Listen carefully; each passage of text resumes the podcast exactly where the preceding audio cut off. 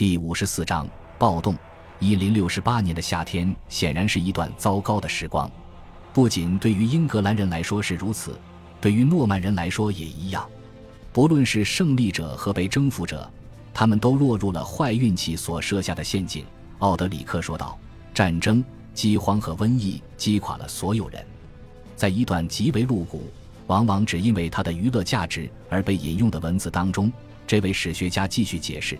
为什么在这个时候，许多诺曼人想要离开英格兰？一些充满强烈欲望的诺曼女人一封接着一封地给自己的丈夫寄信，催促他们立刻回家，并补充说，除非他们以最快的速度到家，否则他们将改嫁他人。这些女人不敢去英格兰找自己的丈夫，她们既不习惯横渡海峡，也害怕在英格兰到处找寻他们的丈夫。在那里，他们每天都在各处打仗。无论是诺曼人还是英格兰人，他们都流血不止。在这里，我们当然能看到中世纪禁欲主义者无意间所表现出来的厌女症。除此之外，这只是一次粗陋的尝试，不过是想要为诺曼男人的怯懦开脱罢了。英格兰的局面让人绝望，而这无疑造成了士兵的大量逃离。奥德里克告诉我们，此时在温切斯特、黑斯廷斯以及许多其他的地区。有很多人决意离开自己所守卫的城堡，并返回故土。不断升级的暴力或许使得人们认为，即使是那些未婚青年都犹豫了。他们得出的最后的结论就是，留在英格兰所得到的奖赏根本不值得如此的冒险。显然，逃兵问题让征服者自己也陷入了困境。奥德里克说：“由于眼前尚有很多战士。”国王迫切的需要把所有的骑士留在自己的身边，他分给他们很多土地、财富和重要的权利。他承诺，当他将英格兰的敌人完全消灭后，他将会赐予他们更多回报。国王的这种行为是可以理解的，但是要赐予那些坚持到底的诺曼士兵更多奖赏，也就意味着要褫夺更多的地产。这样一来。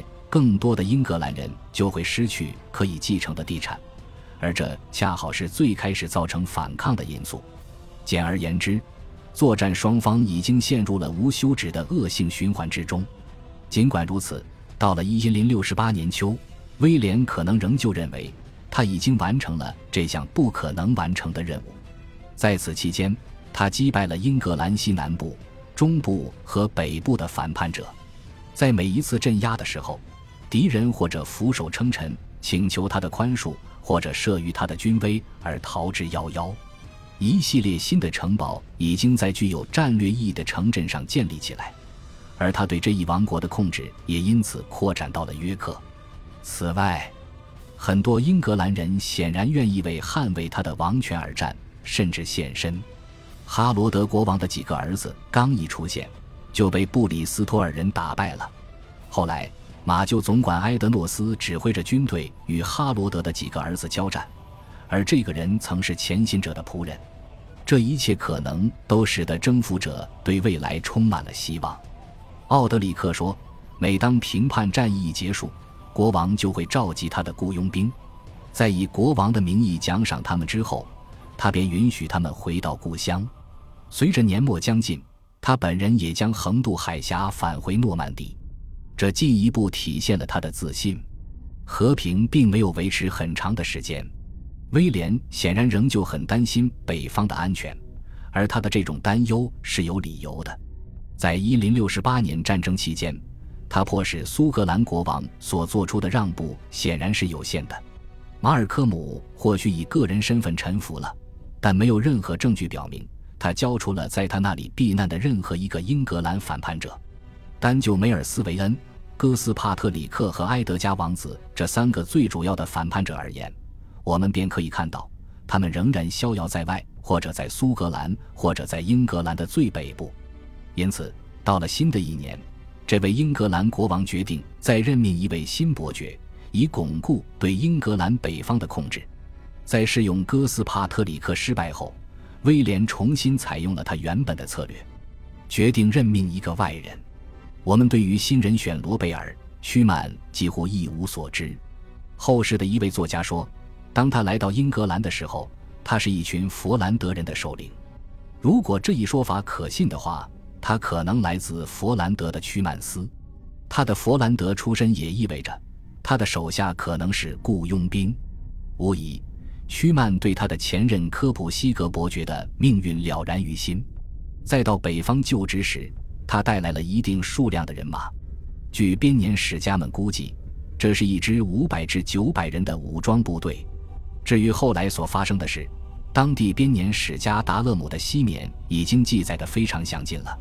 西缅记载道：“凡是新伯爵所到之处，都是一片狼藉。”这是因为他的手下一路都在抢劫和杀戮，而伯爵对此则不管不顾。很明显。他的职权范围在泰恩河以北。一听说他要来，这一区域的人们都纷纷离开家，准备逃跑。但是，正如西缅所说的那样，这里突降大雪，在如此严酷的冬日里，所有出逃的可能性都消失了。在这样别无退路的情况下，诺森伯里亚人决定背水一战，决心要么杀死伯爵，要么抵抗而死。此时。达勒姆主教匆匆会见屈曼，劝他停止进兵。这位曾与叛军纠缠不清的主教，在前一年刚刚与威廉达成了和解。不出意料，这位伯爵并未理会这一劝告，他继续向前推进，并抵达了达勒姆，计划在这里度过一晚。而在进城后，他的手下在寻找住处时，还在不停的劫掠和杀戮，后果同样是可以预料的。达勒姆的西缅说：“曙光出现，那些已经集结起来的诺森伯里亚人从四面八方涌入了城内，他们搜遍了整个城镇，杀死伯爵的随从。我们被告知，街上堆满了尸体，血流成河。屈曼自己则躲在主教的房间里，在那里，佛兰德人仍能组织起一些有效的抵抗，但在遭到头枪的阻挡之后。”进攻者一把火点燃了整栋建筑，西面说，房里的一些人被活活烧死，侥幸跑出去的也被斩杀了。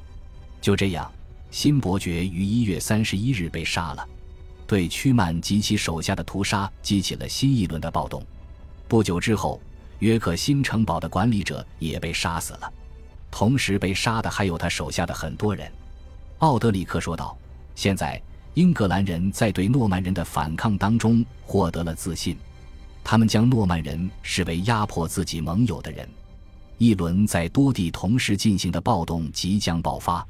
看到这一情况，英格兰北部的领袖们便结束了流亡，从苏格兰回到这里。正如奥德里克所说的那样，梅尔斯维恩、哥斯帕特里克和埃德加王子以及其他的一些人加入了反叛势力。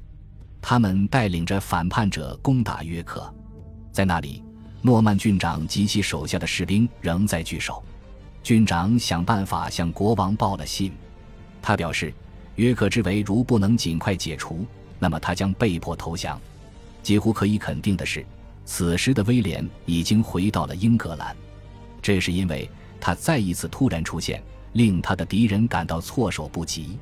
国王的归来真是神速。奥德里克说：“与此同时，盎格鲁撒克逊编年史也确认了这一点。其编写者表示，征服者出其不意，带着庞大的军队碰上了他的敌人。”奥德里克说道：“许多人被捕，更多的人被杀，其他人则纷纷逃走。”盎格鲁撒克逊编年史提及了约克城被洗劫一空的场景，而约克大教堂也成了被嘲讽的对象。梅尔斯维恩和哥斯帕特里克显然成功的逃脱了，但是我们并不知道他们到底逃到了哪里。我们被告知，埃德加王子返回了苏格兰。奥德里克写道：“国王在约克又逗留了八天，在此期间，第二座城堡又被建立了起来。最后，就好像是要进一步证明他对待此事的认真程度一样，他把这座城市交给了威廉·菲茨。”奥斯本管理。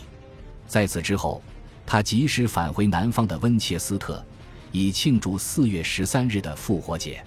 显然，威廉并不抱有对各地叛乱就此结束的幻想。在他回到南方之后，约克的城堡便再度遭到了进攻。虽然菲茨、奥斯本和他的手下成功击退了敌人，但约克的城堡再度遭袭一事，意味着叛军并没有撤远。诺曼人几乎不可能在实际上控制约克以北的地区。据达勒姆的西缅说，国王曾派遣一名公爵进入诺森伯里亚，为罗贝尔·屈曼之死复仇。但是，当公爵和他的军队来到诺萨勒顿时，他们却发现自己被一场大雾困住了。这里的雾气实在是太浓重了，他们甚至都看不清彼此。这时，一个不知道姓名的人出现了。此人对他们说：“有一个伟大的圣人在保护达勒姆，没有人可以在伤害这里的人民之后还免遭惩罚。”就在这个时候，他们决定撤兵。这个故事的真实性显然值得怀疑。可以想见，他不过是想要向世人展示圣卡斯伯特那令人敬畏的力量而已。就算这一故事取材于真实事件，它也足以表明，在前往英格兰的北部的时候，诺曼人正学着更加小心。感谢您的收听，喜欢别忘了订阅加关注，主页有更多精彩内容。